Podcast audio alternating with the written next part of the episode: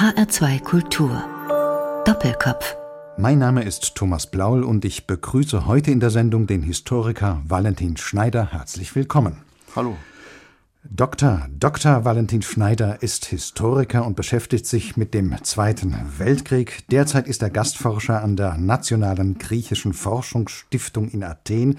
Darauf kommen wir im zweiten Teil unserer heutigen Doppelkopf-Ausgabe zu sprechen denn wir wollen viel weiter nördlich beginnen, in der Normandie. Valentin Schneider hat über das Thema deutsche Besatzung der Normandie zwischen 1940 und 1944 gearbeitet und ist hier zum Teil auch recht speziellen Fragestellungen nachgegangen. Zunächst die Frage, Herr Schneider, unter den vielen Themen innerhalb des Themenkomplexes Zweiter Weltkrieg, wieso haben Sie sich für die Normandie interessiert?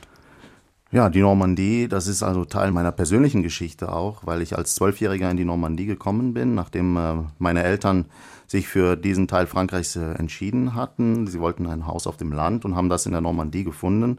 Und ich bin dann als Zwölfjähriger mit der Kriegsgeschichte in Kontakt gekommen, äh, weil ähm, der Zweite Weltkrieg ist Teil der, der regionalen Identität in der Normandie. Das war uns damals gar nicht so bewusst, als wir äh, dort angekommen sind. 1995 sind wir in die Normandie gekommen. Ähm, das war ein Jahr nach dem 50. Jahrestag der alliierten Landung in der Normandie. Und dieser Jahrestag hat dann nochmal diese äh, historische Identität der Region gestärkt. Es waren überall noch Fahnen der Alliierten zu sehen und Aufkleber in den Läden, Welcome to our Liberators. Und dann als, als junger Deutscher so damit konfrontiert zu werden, das war schon eine, eine einschneidende Erfahrung.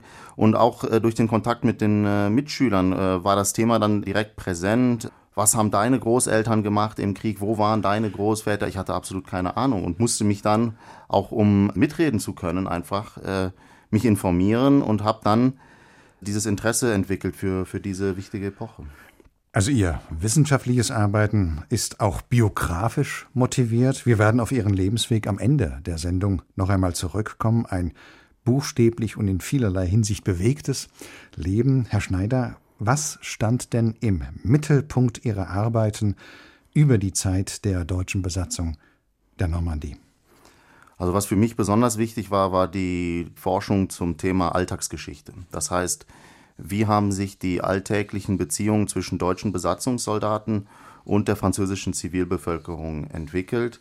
Wenn man davon ausgeht, dass äh, die Normandie eine besonders stark besetzte Region war mit äh, zigtausenden von deutschen Soldaten, die äh, zum Teil äh, vier Jahre in den einzelnen Ortschaften präsent waren, die Ortschaften besetzt hielten, im Hinblick auf die Verteidigung der, des, der Festung Europa in Anführungszeichen gegen die bevorstehende alliierte Invasion, kommt dann die Frage auf, wie haben sich denn im Alltag diese Beziehungen zwischen Deutschen und Franzosen entwickelt? Und naja, dieses Thema habe ich angegangen, indem ich mich intensiv auseinandergesetzt habe mit Zeitzeugenberichten, mit Feldpostbriefen von deutschen Soldaten, mit Tagebüchern von äh, Franzosen, aber auch mit den Unterlagen aus dem Bundesarchiv Militärarchiv in Freiburg. Und habe dann diese Geschichte unter diesem Blickwinkel aufgearbeitet und habe dann dieses Thema der Besatzungsgeschichte aufgeweitet zur Nachkriegsgeschichte, das heißt bis 1948, weil ähm, es gibt da diesen Themenkomplex der Befreiung Frankreichs 1944 durch die Alliierten. Und diese Befreiung im kollektiven Gedächtnis ist eins mit dem Abzug der deutschen Soldaten aus Frankreich. Und wenn man sich die Geschichte näher anschaut, merkt man, dass die Deutschen ja eigentlich gar nicht Frankreich verlassen, sondern dass sich eigentlich nur ihr Status wandelt von Besatzungssoldaten zu Kriegsgefangenen. Das ist also ein großer Bogen, den Sie da in Ihrem Forschungsgebiet haben. Gehen wir mal zurück erst zu der Zeit, als die Deutschen die Normandie besetzt hielten. 1940, muss dazu sagen, es war ja für die Franzosen eine vernichtende Niederlage 1940. Innerhalb von äh, wenigen Wochen ist die französische Armee quasi überrannt worden. Das ist ja so eine Art, ja, im kollektiven Bewusstsein der Franzosen auch ein, ein Trauma. Hat sich das unmittelbar in der ersten Zeit der Besatzung auch niedergeschlagen im Verhältnis der Deutschen zu den Franzosen oder umgekehrt der Franzosen zu den Deutschen? Also die französische Niederlage 1940 war natürlich ein Schock, nicht nur für die Franzosen, auch für die internationale Öffentlichkeit. Aber es war auch eine große Überraschung für die deutschen Truppen äh, selbst, da äh, in, in Deutschland natürlich auch noch dieses Trauma der Niederlage des Ersten Weltkriegs war und dieser dieses Nicht-Erreichen der militärischen Ziele im, im, Ersten Weltkrieg wurde dann durch, die, durch den Sieg äh, gegen Frankreich 1940 quasi wieder gut gemacht. Äh, daher wurde ja auch der Waffenstillstandsvertrag äh, mit Frankreich 1940 in dem gleichen Eisenbahnwaggon unterzeichnet wie damals 1918. Es galt die, die Schmach äh, von 1918 und von 1919, also vom Versailler Vertrag, rückgängig zu machen, indem man äh, in diesem gleichen Waggon den Waffenstillstandsvertrag aus deutscher äh, Sicht wieder unterzeichnet. Und für viele deutsche Soldaten im Einzelnen war das auch eine persönliche starke Erfahrung, nach Frankreich einzumarschieren. Also da gab es diese mentalen Grenzen, die im Ersten Weltkrieg halt nicht erreicht äh, worden waren, wie zum Beispiel der Flusslauf der Seine, der für die Deutschen 1914 in greifbarer Nähe war und dann aber in unerreichbare Ferne äh, geriet durch den, durch den Grabenkrieg. Und auf einmal 1940 schreiben die Soldaten, jetzt haben, sind wir heute wirklich über die Seine marschiert. Wir haben das wirklich, wir sind jetzt in Frankreich. Und äh, das war für viele deutsche Soldaten eine, ein sehr einschneidendes Erlebnis, dass dann diese, dieser Einmarsch der Deutschen hat ja quasi zur Zerstörung des französischen Staates auch geführt. Und äh, in dieses Machtvakuum konnte sich dann sehr schnell die deutsche Propaganda ausbreiten, die das relativ geschickt ausgenutzt hat, indem sie zum Beispiel in ihren Propagandasendungen in französischer Sprache auch die Namen der französischen Kriegsgefangenen genannt haben, was natürlich eine sehr wichtige Information war für die Angehörigen. Das heißt, die Angehörigen haben dann äh, systematisch äh, deutsche Propagandanachrichten gehört, äh, weil es eine Informationsquelle war. Wie sind denn da Ihre Erkenntnisse oder Einsichten? Hat sich, wie hat sich das auf die französische Bevölkerung ausgewirkt? Es gab eine Phase des, ähm, des Schwankens, in der nicht ganz sicher war, wie sich Frankreich jetzt weiterentwickelt in, in der Geschichte des Zweiten Weltkriegs. Das war, eine, das war in den ersten Wochen nach der Niederlage. Da war der französische, das, das äh, Kollaborationsregime von Pétain war noch nicht äh, wirklich akzeptiert und der Widerstand hatte auch noch nicht wirklich äh, Fahrt aufgenommen. Und gleichzeitig sind die Deutschen in diese Lücke geprescht und haben mit der sogenannten nationalsozialistischen Volkswohlfahrt den äh, Millionen von französischen Flüchtlingen, äh, die damals vor den Deutschen geflohen sind, geholfen mit Nahrungsmitteln, haben Propagandaplakate angebracht, auf denen es hieß, man soll dem deutschen Soldaten Vertrauen schenken. Und in dieser Zeit hat sich ein Bild des korrekten deutschen Soldaten breit gemacht unter der Bevölkerung. Aber was vor allem dadurch zu erklären ist, dass es kein Gegengewicht aus französischer Richtung gab, weil der französische Staat mit seinen Verwaltungsstrukturen vollends am Boden war. Aber diese Politik hatte zumindest für die Anfangszeit, also für die allerersten Wochen der Besatzung, hatte eine starke Wirkung und hat dann auch darüber hinweg getäuscht, dass die Deutschen auch äh, an vielen Stellen im Einmarsch äh, nach Frankreich äh, Kriegsverbrechen begangen haben vor allem auch an französischen Kolonialsoldaten, die äh, zum Teil einfach äh, erschossen wurden. Wenn man das so allgemein formulieren kann, wann ist denn die Stimmung dann in Anführungszeichen gekippt? Also wann hat man realisiert, was da eigentlich passiert? Deutschland hat ja in Frankreich nach dieser Phase der Unsicherheit im, im, im, im Juni 1940 letztlich ein Land mit einer funktionierenden Verwaltung vorgefunden, was dann auch durch die Kollaborationspolitik nochmal gestärkt wurde. Das heißt, die Deutschen konnten sich mit einem reduzierten Verwaltungspersonal auf die französische Verwaltung stützen, um zum Beispiel die alltägliche Besatzung, also das heißt das Unterbringen der Soldaten auch zu organisieren. Das heißt, es wurden Abkommen getroffen mit den Feldkommandanturen und den Präfekten, in denen es hieß, der Präfekt bittet alle Bürgermeister, Unterkunftslisten zu schicken. Jede Gemeinde sollte damals angeben, wie viele Soldaten theoretisch untergebracht werden können in der Gemeinde. Andererseits war dann die, die, die lokalen Truppen haben sich dann auch direkt als Arbeitgeber quasi dargestellt. Es gab Jobs für in vielerlei Bereichen als äh, Putzkräfte, Mechaniker, Gärtner, Jobs wurden vergeben an äh, kleine Firmen, nicht im großen Stil oft, sondern auch einfach um ein besetztes Gebäude zu sanieren, um äh, zusätzliches Badezimmer zu installieren. Ähm, und durch diese massive Besatzung direkt im Sommer 1940 die auch einherging mit dem Ausbau der Flugfelder in der Normandie im, im Krieg gegen England, wurde sehr schnell die gesamte Arbeitslosigkeit äh, in Frankreich geschluckt und ähm, die Deutschen waren damals der größte Arbeitgeber in dem Land. Und die Stimmung kippt eigentlich auf breiter Basis äh, nach Stalingrad. Das heißt, bis Stalingrad ist ja nicht so ganz sicher, wie dieser Krieg enden wird.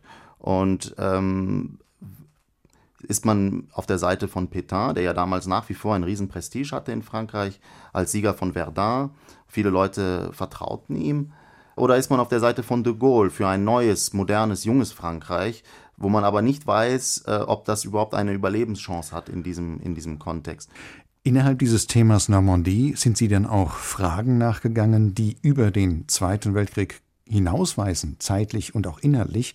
Da geht es unter anderem um die unterschiedlichen Narrative, Diskurse und Bilder, die damals produziert worden sind. Wer sind die Deutschen? Wer sind wir, die Franzosen, in diesem Zusammenleben mit den Deutschen? Denn als der Krieg vorbei war, waren die Deutschen de facto ja nicht weg. Ja, ähm, die Frage stellt sich hier, was stellen die Deutschen da äh, im Rahmen des, äh, der französischen nationalen Identität?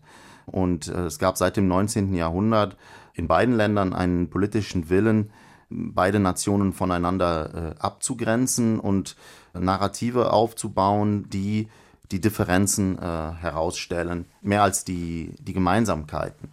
Und letztlich führt die Besatzungszeit zu zweierlei Dingen. Einerseits liefert das Besatzungsregime mit seiner gesamten Willkür, mit den Zwangsarbeitern, mit Deportation der Juden, mit den Zwangsmaßnahmen, mit den Zerstörungen, ähm, es gab ja auch deutsche Bombardements 1940, äh, äh, führt dazu, dieses Feindbild der Deutschen zu stärken. Andererseits hat diese massive Besatzung und diese alltägliche Präsenz der Deutschen als Ergebnis, dass die Leute jenseits der Propaganda den anderen kennenlernen. Das gilt sowohl für die Deutschen als auch für die Franzosen. Und das ist auch etwas, was man äh, bei den französischen Zwangsarbeitern in, äh, in Deutschland bemerkt, ist, dass äh, viele sehr unterschiedliche Erfahrungen äh, gemacht haben in dieser Zeit und es immer wieder äh, Beispiele gibt, in denen die Einzelnen einen differenzierten Blick auf, auf den anderen dadurch gewinnen, durch diese alltägliche Kriegsgeschichte. Das ist ja sehr interessant. Haben sich denn dann auch diese unterschiedlichen Bilder gegenseitig beeinflusst? Das heißt, dieses sogenannte offizielle Bild, Sie schreiben einmal vom Antagonismus, dieser alte Antagonismus Deutschland, Frankreich, Deutschland, der alte Erbfeind der Franzosen. Das hat sich dann aber in der Bevölkerung nicht überall und vollständig so niedergeschlagen. Ja, das, das, äh, das, das Bild war schon da. Nur die Realität der, der deutschen Besatzung in Frankreich hat es natürlich sehr gefährlich gemacht für die Leute, dann auch ihre Meinung klar zu äußern. Ähm, der, der, Sicherheitsdienst und Sicherheitspolizei in Frankreich waren äh, sehr aktiv, um Widerstandsnetze und Netzwerke äh, auszuheben, äh, in Nacht- und Nebelaktionen zu deportieren ähm, nach Deutschland. Das ist ein sehr komplizierter Teil der Besatzungsgeschichte. Ähm, andererseits gab es natürlich Besatzungskontexte, in denen die Situation in gewisser Weise, hm, wie soll ich das ausdrücken, ähm, weniger von Ideologie geprägt war. Man kann zum Beispiel nehmen eine, eine Ortschaft, die drei Jahre lang von der gleichen äh, deutschen Einheit besetzt ist. Ich habe das analysiert in meiner Forschung, diese interne Dynamik der Wehrmacht, das heißt, wie stark rotieren die Einheiten innerhalb Frankreichs, wie lange bleiben sie an einem Ort, um zu versuchen zu schauen, wie entwickeln sich diese alltäglichen Kontakte. Und es ist natürlich ein, ein Unterschied, ob eine Einheit zwei Wochen vor Ort bleibt oder zwei Jahre. Und äh, weil es auch für die Bevölkerung einen Unterschied macht, ob man nun weiß, mit wem man spricht. Kennt man den äh, Kommandanten der lokalen Einheit? Kann man sich mit ihm arrangieren? Kann er vielleicht Französisch oder nicht? Und wenn es eine gewisse Stabilität gibt, können sich die Beziehungen ganz anders entwickeln, als wenn die Einheiten äh, nur durchmarschieren und sich keine Kontakte knüpfen können mit, mit der lokalen Bevölkerung. Deutsch-Französisch geht es auch bei Ihren Musikwünschen zu, Herr Schneider. Sie haben sowohl deutsche als auch französische Interpreten gewählt und mit dem Berliner Rapper Sido auch gleich ein ganz schönes Gewicht in dieser Rapper-Musikszene, Herr Schneider. Der gefällt Ihnen. Ja, also gerade dieses Lied, was wir jetzt spielen, äh, Hey Du, finde ich sehr interessant, weil es eine, von Sido ein sehr persönliches Lied ist, in dem er seine, seine, seine Kindheitsjahre äh, als Ostberliner Junge, der nach Westen geht, erzählt. Und ähm, ein, ein, das Über, Übertreten einer, einer Grenze und was das mit einem jungen Menschen macht, finde ich sehr beeindruckend, ja.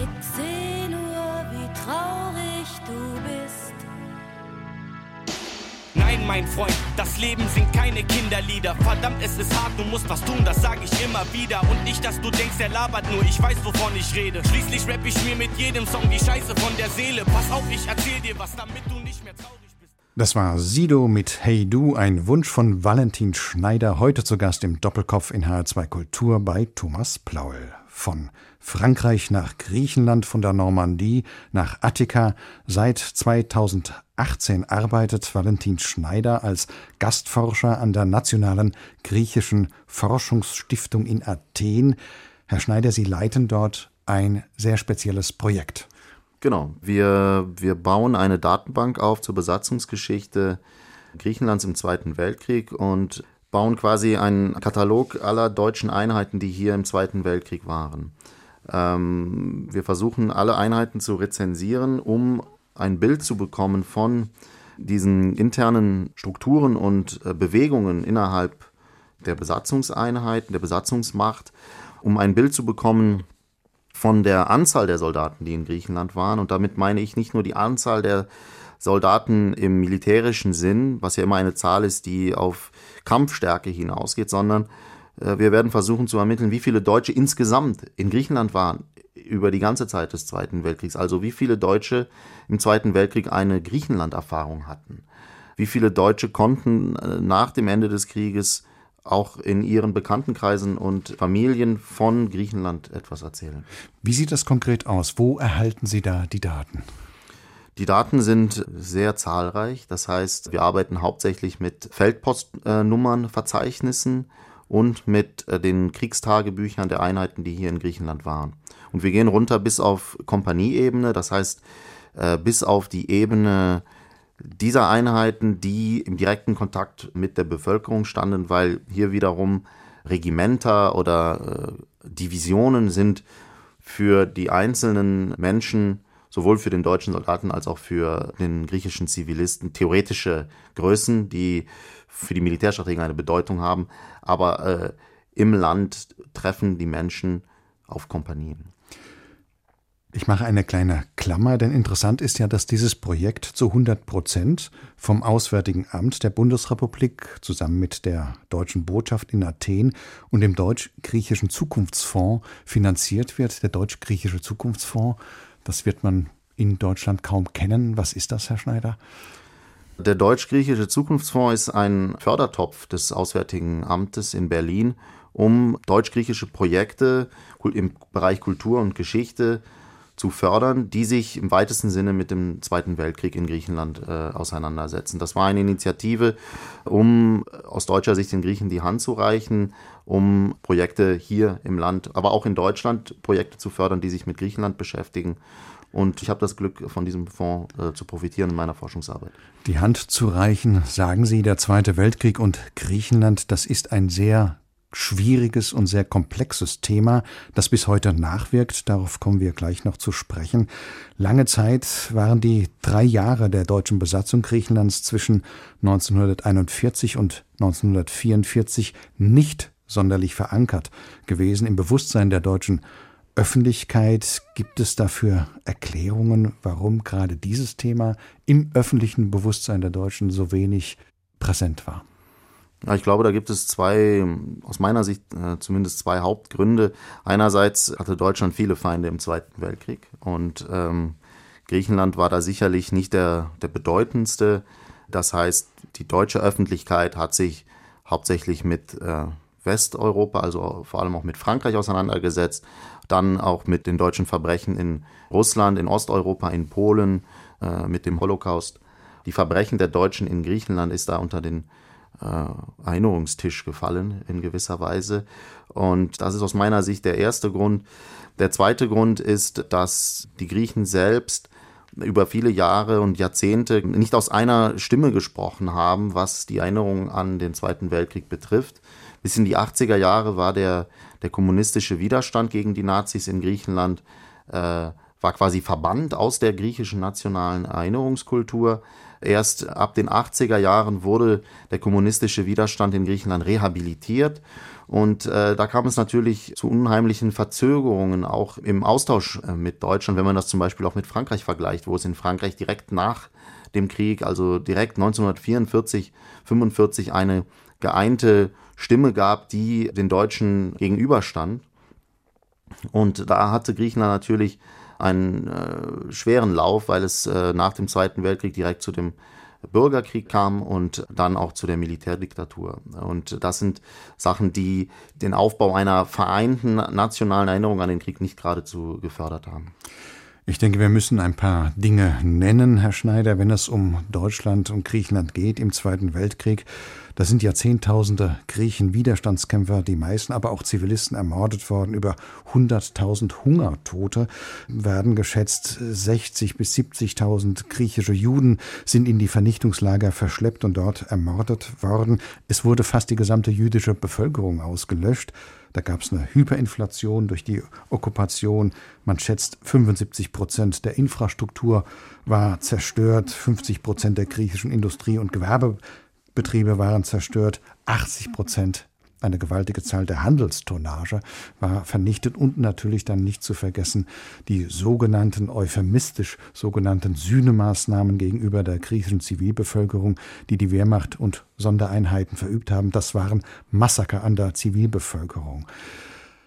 Eine schwere Last, die auf diesem deutsch-griechischen Verhältnis lastete. Herr Schneider, seit einigen Jahren ist dieses Thema ja wieder in der Diskussion. Griechenland hat seine Forderungen an Deutschland erneuert. Da geht es vor allem um Entschädigungszahlungen, um Reparationsforderungen, um die Rückzahlung eines sogenannten Zwangskredits. Das alles wird sehr kontrovers diskutiert. Gibt es da aus Ihrer Sicht da eine ja, Lösungsmöglichkeit oder wer kann, wer sollte das letzten Endes entscheiden? Also Griechenland, wenn ich nochmal den Vergleich zu Frankreich äh, mobilisieren darf, wurde ja regelrecht im Zweiten Weltkrieg äh, ausgenommen, geplündert, zerteilt. Es wurde ja in drei Besatzungszonen zusammen mit einer italienischen und einer bulgarischen aufgeteilt. Es gab keinen äh, wirklichen Plan für die, aus deutscher Sicht zumindest für die Zukunft Griechenlands in einem von Deutschland beherrschten Europa. Äh, deswegen wurde das Land auch kaum geschont, wenn es um Abzug von Rohstoffen ging, um Deportierung äh, auch der, der von Zwangsarbeitern. Das Land wurde ausgenommen, da es keinen Stellenwert äh, spielte in der Wirtschaftspolitik der, der Deutschen im, im Zweiten Weltkrieg, abgesehen von den, äh, von den Rohstoffen. Und äh, darüber hinaus hatte es halt diese wichtige geografische Position im südöstlichen Mittelmeer. Und das hat dazu beigetragen, dass das Land einen wirklich schweren Lauf hatte im Zweiten Weltkrieg und die diese Zahlen auch erklären können äh, in gewisser Weise. Wenn es zu diesen Reparationsforderungen kommt, ist das natürlich eine, ist eine politische Frage, wie, wie damit äh, umzugehen ist. Und da können natürlich die Historiker vor allem dazu beitragen, hier Indizien zu liefern, aber letztlich ist die Entscheidung äh, eine politische. Das, was wir mit, äh, mit, dem, mit meinem Forschungsprojekt machen, ist, äh, wir versuchen auch den Lokalhistorikern und Opferverbänden äh, bei Interesse zu helfen, Einheiten zu identifizieren, die an deutschen Kriegsverbrechen hier beteiligt waren, um dann den Menschen hier die Möglichkeit zu geben, die Forschung in die nächste Stufe zu bringen und zu schauen, was kann man noch über diese Verbrechen herausfinden. Also es geht wirklich dann auch sozusagen in den Mikrokosmos hinein der deutschen Kriegsverbrechen auch, der deutschen, des deutschen Aufenthalts hier in Griechenland wo ja eben sehr viel passiert ist. Also einzelne Truppenbewegungen, Soldaten, wer war wo, Viele Soldaten, so haben Sie mal geschrieben, waren ja nur kurz hier in Griechenland gewesen und sind dann an andere Fronten verlegt worden. Wird das auch erforscht, welche, ich sag mal wieder, Bilder diese Soldaten mitgenommen haben? Ja, es gibt ja eine, eine große Rotation der, der Einheiten von den verschiedenen äh, Kriegsschauplätzen, von der Ostfront über den Balkan bis nach äh, äh, Nordafrika und äh, Westeuropa. Viele dieser Soldaten haben ja nicht nur an einem dieser Kriegsschauplätze gedient, sondern an vielen. Das äh, kommt auch rüber in den äh, Feldpostbriefen zum Beispiel, in denen sich die Soldaten Listen machen, in welchen Orten sie schon waren, welche Länder sie schon besetzt haben und sich die Frage stellen, wo werden wir nächstes Jahr sein und das hat natürlich auch für die Lokalbevölkerung zum Effekt, dass man nie genau weiß, welche Kriegserfahrungen gewisse Soldaten schon mit sich bringen. Das heißt, ob es einen, zum Beispiel einen Transfer von Gewaltkultur gibt.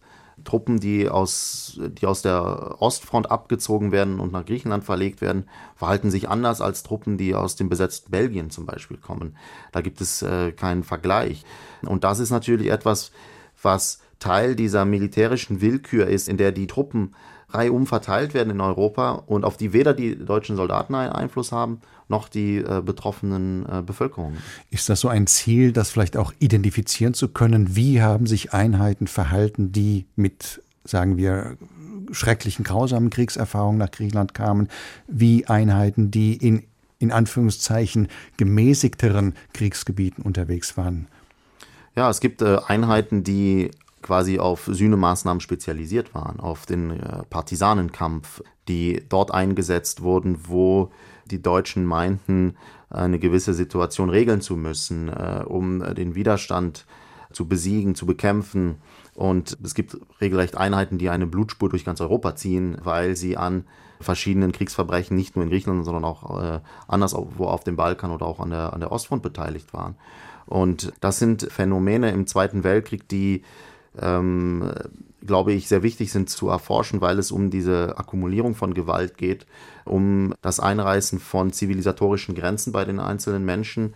Und ähm, um das zu verstehen, versuchen wir halt diese Wege der Einheiten zu rekonstruieren. In dieser Forschungsstiftung, in diesem Projekt arbeiten Sie mit griechischen Historikern zusammen? Sind noch andere deutsche Historiker vor Ort oder überhaupt Historiker aus anderen Ländern?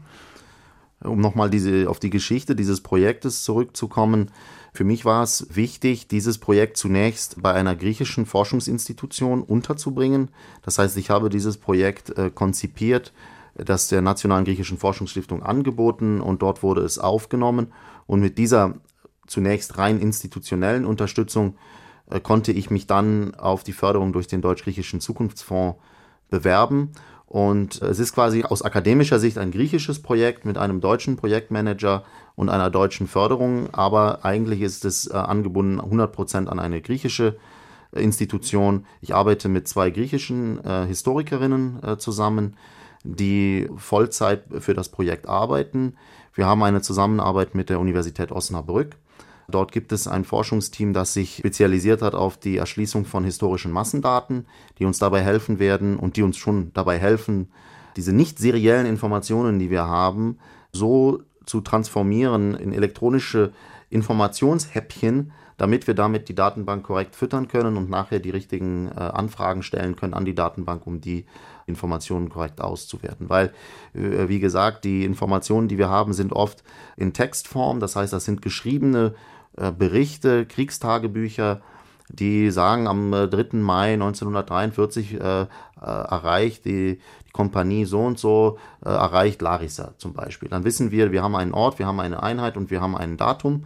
Das sind die drei Informationen, die wir suchen. Dann geben wir noch die Quelle an und dann kann das auch jeder später nachvollziehen, woher wir diese Information haben. Wie lange ist dieses Projekt noch terminiert hier in Griechenland? Wir wollen äh, im Dezember 2021 zum Abschluss kommen. Dann wird es eine Abschlusskonferenz geben, in der wir auch die Ergebnisse und die, die möglichen Forschungsperspektiven mit dieser Datenbank zusammen präsentieren möchten, weil äh, die Arbeit, die wir machen, ist die Erschließung der Daten, die Erfassung der Daten und der Aufbau dieser Datenbank, die zusammen mit einem Kartografietool später ins Internet gestellt wird und jedermann zugänglich sein wird. Die Auswertung der Daten die Interpretation, die Analyse ist ein nächster Schritt, der jetzt nicht Teil dieses Projektes ist. Und wie geht es dann für Sie weiter, Herr Schneider? Zurück in die Normandie, nach Deutschland?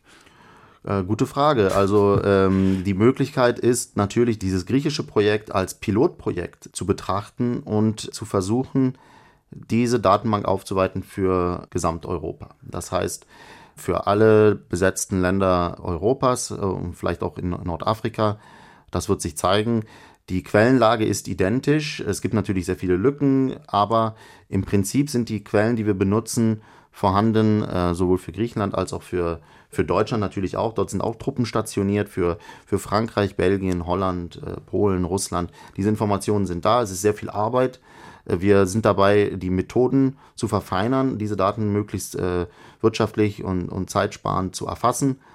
Man kann sich durchaus vorstellen, dass man das in einem größeren Projekt für ganz Europa ausweitet, was, was auch äh, interessant wäre, weil letztlich diese nationale Perspektive auf den Zweiten Weltkrieg, das heißt ähm, Griechenland im Zweiten Weltkrieg oder Frankreich im Zweiten Weltkrieg, in, in, dem, in dem europäischen Kontext wenig Sinn macht, weil die Grenzen damals für die deutschen Truppen äh, wenig Bedeutung hatten. Die äh, Soldaten wurden verlegt von einem äh, Land zum nächsten. Es gab, das, das mag jetzt komisch klingen, aber es gab natürlich keine Passkontrollen. Das heißt, das war ein Europa unter, unter deutscher Herrschaft und diese Bewegungen haben nicht Halt gemacht vor nationalen Grenzen. Und äh, für die deutschen Soldaten war das natürlich dann auch eine europäische Kriegserfahrung. Und äh, ja, das werden wir vielleicht versuchen, das zu entwickeln. Von Griechenland nochmal zurück in die Normandie. Nach dem deutschen Rapper Sido, den wir vorhin gehört haben, ist jetzt ein französischer Rapper an der Reihe Aurel San, der in Caen in die Schule ging, dort wo Sie studiert haben, Herr Schneider. Genau. Aurel San ist ein äh, normannischer Rapper, sehr erfolgreich in Frankreich, sehr gute Texte und das Lied, was wir hören werden, La Terre est ronde, erzählt auch die Geschichte der Weltreise. Warum ist die Erde rund und ist es nicht am besten, einmal in die Welt zu runden und dann wieder nach Hause zurückzukommen?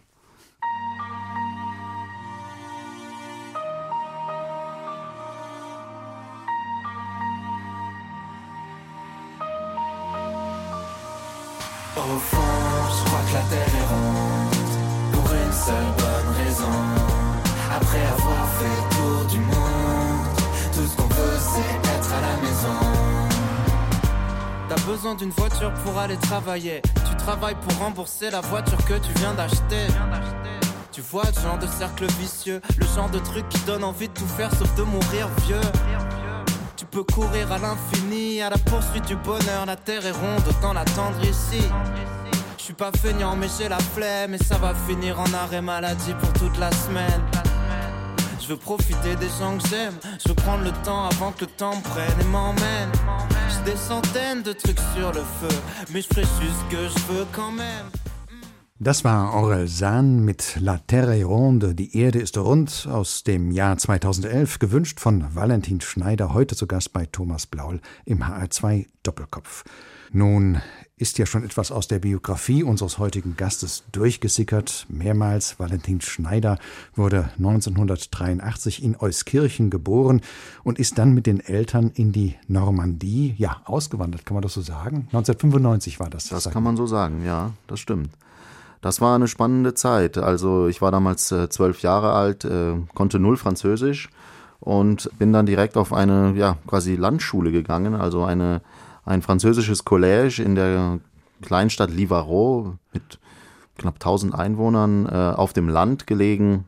Eine interessante Erfahrung, weil es nicht nur ein ein Sprachschock war, sondern auch ein Kulturschock, weil wir sind aus dem dicht besiedelten Rheinland in eine sehr ländliche Region gekommen äh, dazu natürlich noch das, äh, das Gewicht und ähm, die Bedeutung der, der Geschichte des Zweiten Weltkriegs dort, wo man dann direkt als Deutscher dann direkt ja Stellung beziehen muss und auch äh, gefragt ist, gefordert ist, im Austausch mit den Mitschülern ja sich sich sich sich äh, schlau zu machen zu diesem Thema. War Ihren Eltern das bewusst? Ich glaube nicht. Es war damals erscheinte der Zweite Weltkrieg, würde ich sagen, viel weiter weg als heute. 50 Jahre, das das erschien eine Ewigkeit. Wir waren ja damals, sind wir sehr oft nach Frankreich in Urlaub gefahren, in den Sommerurlaub, in Herbsturlaub. Das war äh, immer sehr schöne, schöne Erfahrungen und schöne Reisen. Dann natürlich sich in einem Land niederzulassen, ist dann nochmal eine ganz andere Erfahrung, wo man sich dann auch mit ganz alltäglichen Sachen auseinandersetzen muss. Also die Sprache lernen muss, aber auch die, die Kultur kennenlernen muss der Leute vor Ort. Und das ist dann nochmal eine andere Herausforderung, als in ein solches Land in den Urlaub zu fahren. Sie haben vorhin gesagt, dass Sie als Deutscher in der Normandie äh, ja sogleich konfrontiert worden sind mit der Geschichte, mit Ihrem Deutschsein. Wie erleben Sie das hier in Griechenland? Das deutsch-griechische Verhältnis ist ja belastet. Wir haben darüber gesprochen. Noch einmal auch durch die Krise natürlich. Wie sind da Ihre Erfahrungen? Also die sind radikal anders. Also, also ich würde sagen, für mich war natürlich damals diese Phase in Frankreich als junger Heranwachsender äh, sehr prägend. Da ging es um auch den Aufbau meiner, meiner persönlichen Identität als äh, junger Deutscher in, in Frankreich. Und das ist natürlich, wenn man im Erwachsenenalter ist, äh, spielt das eine geringere Rolle, würde ich sagen. Und deswegen ist, äh, ist das in Griechenland für mich eigentlich nie zum Thema geworden, hier als Deutscher zu sein, weil unheimlich viele Griechen Kontakte nach Deutschland haben, dort selber Verwandte haben, oft in Deutschland waren oder sind und das Land auch äh, schätzen für seine äh, positiven Aspekte. Und gleichzeitig sind die Griechen sehr äh, kontaktfreudig und äh, interessiert an der Diskussion. Also man, man kann sich mit den Leuten, auch mit Taxifahrern, also leidenschaftlich zu dem Thema äh, unterhalten, deutsch-griechische Beziehungen, ohne dass es da äh, zu Ausfällen kommt. In Deutschland geboren und zum Teil aufgewachsen, in Frankreich das französische Abitur, das Baccalaureat gemacht, in Frankreich und England studiert und derzeit in Griechenland lebend und arbeitend, das ist ein europäischer Lebenslauf. Sie sind Historiker, Herr Schneider, der sich mit dem Zweiten Weltkrieg beschäftigt, einem Ereignis also, das Europa in Schutt und Asche gelegt hat. Ist Ihr Lebenslauf, Herr Schneider, nicht auch ein Beleg dafür, dass, wie man so schön sagt, doch etwas gelernt wurde aus der Katastrophe des Zweiten Weltkriegs? Die Frage, die, die stelle ich mir zurzeit. Äh, lange war ich davon überzeugt, dass man etwas gelernt hat. Äh, der Brexit hat mich äh, persönlich schwer enttäuscht, weil gerade als Historiker man ja auch diese Rolle hat, letztlich zu helfen, die Lektionen aus der Geschichte zu ziehen für die Gegenwart und für die Zukunft. Und wenn man sieht, dass ein Teil der Argumentation wegbricht äh, und dass die Leute nicht mehr dahinter stehen, hinter dieser Lesart der Geschichte, dann fängt man an, auch ein bisschen zu zweifeln an, an, an seiner eigenen Rolle und, und, und an der Rolle der Arbeit, die man macht als Historiker. Und das ist nicht, äh, nicht schön und nicht einfach. Europa ähm, ist eine, die Europäische Union äh, aus meiner Sicht nicht mehr wegzudenken, aber ich glaube, die, die Politik muss aufpassen, dass der europäische Gedanke auch bei den Leuten weiterhin verankert bleibt und vielleicht stärker verankert wird. Konzepte dazu gibt es, es gibt aber leider keinen politischen Willen. Zum Beispiel ein flächendeckendes Erasmus-Programm nicht nur für Studierende aufzusetzen, sondern auch für Auszubildende, für Lehrlinge, für äh, Leute, die in äh, kleinen Betrieben arbeiten, dass dort mehr Geld in die Hand genommen wird, um Leuten zu ermöglichen, vielleicht auch über ein Lotteriesystem äh, mal äh, nach Bulgarien zu gehen und dort mal in einem kleinen Betrieb zu arbeiten für sechs Monate.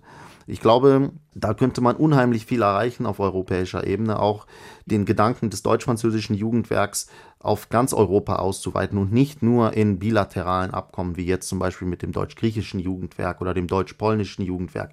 Ich glaube, es ist an der Zeit, solche Programme ganz europäisch aufzulegen, damit alle etwas davon haben und wir rauskommen aus diesen binationalen, bilateralen Beziehungen und dass wir wirklich äh, weiter zusammenwachsen. Das könnte ein Ansatz sein, den europäischen Gedanken auch weiterhin bei den Leuten zu vertiefen und man sieht das auch in dem deutsch-französischen Beispiel, wie viel das deutsch-französische Jugendwerk und die deutsch-französischen Städtepartnerschaften dazu beigetragen haben, dass dieses deutsch-französische Duo nicht mehr wegzudenken ist aus der europäischen politischen Landschaft, weil es natürlich auch unheimlich viele Leute gibt, die im Land des anderen studieren, die verschwägert sind, äh, verheiratet sind. Und das könnte man mit ein bisschen äh, Politik, könnte man das auf die Wege leiten für ganz Europa, glaube ich. Mit diesem Plädoyer für Europa geht der heutige Doppelkopf in H2 Kultur zu Ende. Musikalisch gehen wir jetzt am Schluss noch einmal zurück nach Deutschland zu der Band Scooter. Herr Schneider, neben Rap ist Techno ein weiteres Lieblingsmusikgenre Genre bei Ihnen? Äh, auf jeden Fall. Und Scooter war für mich immer ein wichtiger Bezugspunkt, da sie in Frankreich auch relativ bekannt waren zu der Zeit, wo wir nach Frankreich gegangen sind. Und deswegen habe ich darauf Wert gelegt. Technomusik. Dann hämmern wir jetzt mal das Ende der heutigen Doppelkopf-Ausgabe in HR2 Kultur ein mit der Band Scooter und ihrem Faster, Harder Scooter aus dem Jahr 1999. Und damit verabschieden sich im Studio Thomas Plaul und sein Doppelkopfgast Valentin Schneider.